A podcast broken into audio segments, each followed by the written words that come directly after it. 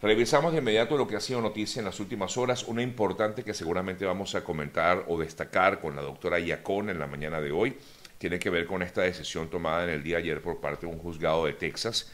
que decidió no congelar por lo menos por los momentos, porque tenía, había ese temor de congelar el parol humanitario. Todavía, eh, digamos que hasta el 24 de abril, si no me equivoco con la fecha,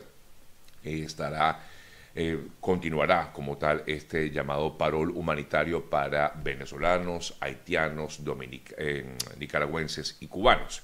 Así que este programa continuará por lo menos hasta el 24 de abril cuando haya una eh, sentencia definitiva con respecto a esta solicitud que introdujeron varios estados del país en contra de ese parol humanitario. Y este juzgado de Texas dijo que continuará este, este programa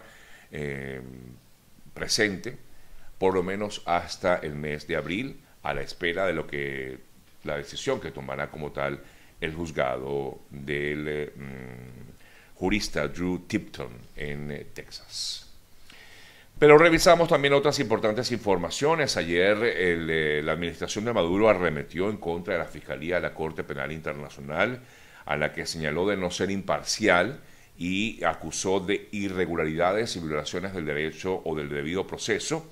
esto lo hizo a través de un comunicado el eh, régimen de Venezuela. Informó que el 20, eh, ayer presentó ante el Tribunal de la Haya un escrito en el que desmiente las eh, falacias, dice textualmente, de la agresión mediática y geopolítica puesta en marcha para acusar a Venezuela de supuestos crímenes de lesa humanidad. En este documento se arremete directamente contra el despacho del fiscal Karim Khan y denunció también que considera como diversas irregularidades y violaciones al debido proceso todo lo que ha hecho hasta ahora la Fiscalía de la Corte Penal Internacional. Ante el proceso en curso de la Corte y la solicitud como tal del fiscal para continuar con la investigación de crímenes de la humanidad, pues se ha asegurado que eh, la administración de Maduro va a continuar ejerciendo las acciones a su alcance para lo que ellos dicen hacer prevalecer la verdad y los derechos de la nación. Y es que es probable, es muy altamente posible que la Fiscalía de la Corte Penal Internacional continúe como tal su investigación sobre Venezuela, sobre la comisión de, crímenes de lesa humanidad, de violaciones de derechos humanos en el país. Así por lo menos presentaban algunos especialistas eh, su, su Em, su punto de vista con respecto a lo que pudiera hacer justamente la Fiscalía de la Corte Penal Internacional. Inclusive hablaba también en esta investigación que realizó, por cierto, el equipo de, em, de Cocuyo, eh, donde eh, pues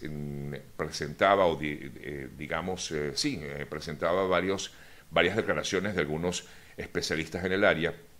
y creen efectivamente que pudiera inclusive la Corte Penal, o mejor dicho, la Fiscalía de la Corte Penal, solicitar órdenes de captura. Ahora, por supuesto, esto no, aquí no se explica o no se especifica a quiénes, pero pudiera presentar órdenes de captura o presentación ante la Corte en cualquier momento. De, y es por esta razón quizás que justamente ayer la administración de Maduro presenta este informe en contra de la Fiscalía de la Corte Penal Internacional. Estaremos pendientes a ver qué ocurre al respecto. Por cierto que en el día de ayer el eh, canciller de Maduro, Iván Gil, se encontraba en Ginebra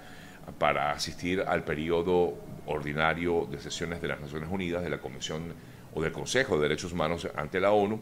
y en esa visita el representante venezolano eh, sostuvo varias reuniones, entre ellos con entre ellas con el alto comisionado de derechos humanos de la ONU, el señor Volker Turk. Eh, y hablando de esas eh, relaciones Venezuela con otros países, hemos visto o, o, vimos en el día de ayer que el secretario del Consejo de Seguridad de Rusia se encontraba en Venezuela en el marco de una gira que al parecer es internacional. El eh, señor Nikolai Patrushev dijo que realizará consultas con sus homólogos sobre cuestiones de seguridad en Venezuela, con la participación de varios ministerios o representantes de varios ministerios en el país. Mientras estas relaciones Venezuela-Rusia se fortalecen, eh, pues eh, con otros países se debilita, digo, las relaciones de Rusia con otros países se debilita. Y hemos visto informaciones, por ejemplo, en el caso de la presunta participación de China en la guerra de Ucrania. ¿Y por qué digo presunta? Porque supuestamente eh, hay una participación directa por parte de China con Rusia, apoyando a Rusia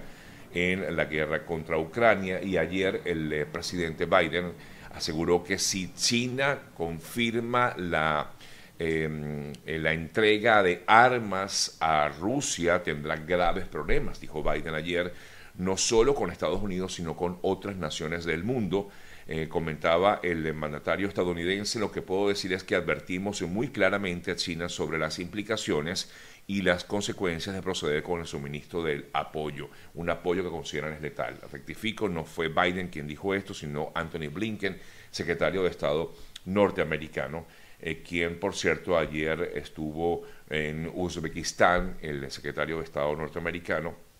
eh, procedente también de otra nación eh, cercana como lo es Kazajistán, donde ha sostenido varias reuniones en medio de una gira también que lo lleva por varias de esas naciones que eran países en algún momento llegaron a pertenecer a la Unión Soviética. Blinken está en estas reuniones o en estos eh, países haciendo una gira por estas naciones, precisamente en medio en torno de lo que es esta guerra que sostiene Rusia en Ucrania. Hablando de ello, un informe reciente del Centro de Estudios Estratégicos e Internacionales se advierte que en eh, Ucrania han fallecido más soldados eh, rusos en comparación con los conflictos bélicos en los cuales ha participado Rusia en el pasado. Este estudio indica que entre 60.000 y 70.000 eh, soldados rusos, rusos perdón, han fallecido en esta invasión que ha hecho a Ucrania. Desde Ucrania, precisamente, hay varios videos que fueron publicados en el día de ayer por parte del gobierno ucraniano, donde se observa la situación difícil que se vive en la localidad de Bakhmut y las batallas que enfrenta esta ciudad. Eh, sobre todo por ello es que sigue insistiendo en Volodymyr Zelensky en solicitar más ayuda por parte de la comunidad internacional. Y recordó además Zelensky eh, su em, solicitud de adhesión a la Unión Europea, en la cual ya se firmó hace un año y pidió que se inicie a lo largo de este el proceso de negociaciones para que se dé el ingreso oficial de Ucrania en la Unión Europea. En otras noticias relacionadas con el tema, ya para concluir con todo esto que pasa por esta zona del mundo, el eh, secretario general de la OTAN, Jens Stoltenberg, insistió en Helsinki en que tanto Finlandia como Suecia cumplen con los requisitos para ser miembros de la Alianza Atlántica y afirmó que ha llegado la hora de que entren en la OTAN. Es decir, Stoltenberg como representante de la OTAN insiste en que Finlandia y Suecia deberían estar como tal, también formar parte, mejor dicho, de la Organización del Tratado del Atlántico Norte. Bueno, eh, continuamos con, eh, me comentan aquí que si voy a hablar del ataque xenófobo en Alicante, España de la chica. Bueno, la verdad es que ya tengo entendido porque he tenido conversación con ella directamente, eh, ya que pude contactarla de forma directa. Me comentaba esta joven, una joven venezolana que se encuentra en España, específicamente en Alicante, España, para aquellos que están pendientes de esto y que publicábamos ayer en nuestras redes sociales. Es una joven que tiene más de ocho años en España y pues sencillamente se vio involucrada en un, en un accidente de auto, iba en una calle muy pequeña en Alicante y otro vehículo venía, digamos, en sentido contrario, chocó contra ellas, eh, inmediatamente hubo una reacción de parte de las personas que iban en el interior del otro vehículo, eh, vimos efectivamente que las jóvenes que iban en ese otro vehículo tenían unos cuantos, eh, unos cuantos tragos de más y bueno, hubo una reacción bastante incómoda, xenófoba, definitivamente, y además eh, violenta, ¿no? Con agresiones físicas eh, contra la joven. Ella me comentaba que efectivamente la chica venezolana eh, me comentaba que iba o inició ya una serie de acciones penales en contra de estas personas, no solamente eh, por la agresión que recibió, digamos, este acto xenófobo, sino también por las agresiones físicas, porque fue víctima de varios golpes. Ella estaba acompañada de su novio, que también es español, por cierto, y el eh, joven trató de separarlas, más bien dijo, prefiero abstenerme porque como eran mujeres pudiera haber algún tipo de,